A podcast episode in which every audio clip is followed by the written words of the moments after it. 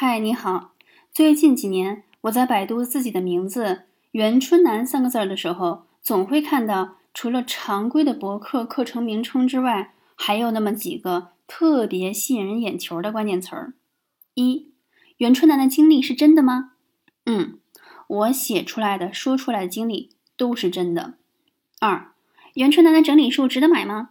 嗯，我的课程可以给你借鉴和启发，但无法保证解决你除了整理外的其他连带问题。三，远志南不怎么样啊。嗯，我是什么样的人，由我自己定义和评价，别人怎么评价对我没有意义。四，袁春南骗局。嗯，我的回答是：这么写的人，无非是站在利益对立面上，或者因为嫉妒的攻击。我没骗过谁任何一分钱，或抢了谁的好处，反而这几年隐忍着不少借我名头骗钱、骗客户的行为。这些事情的发生，都展示了人性的多面性。我不回击，只是不想花时间制造更多不必要的涟漪。时间会去检验一切的人事物。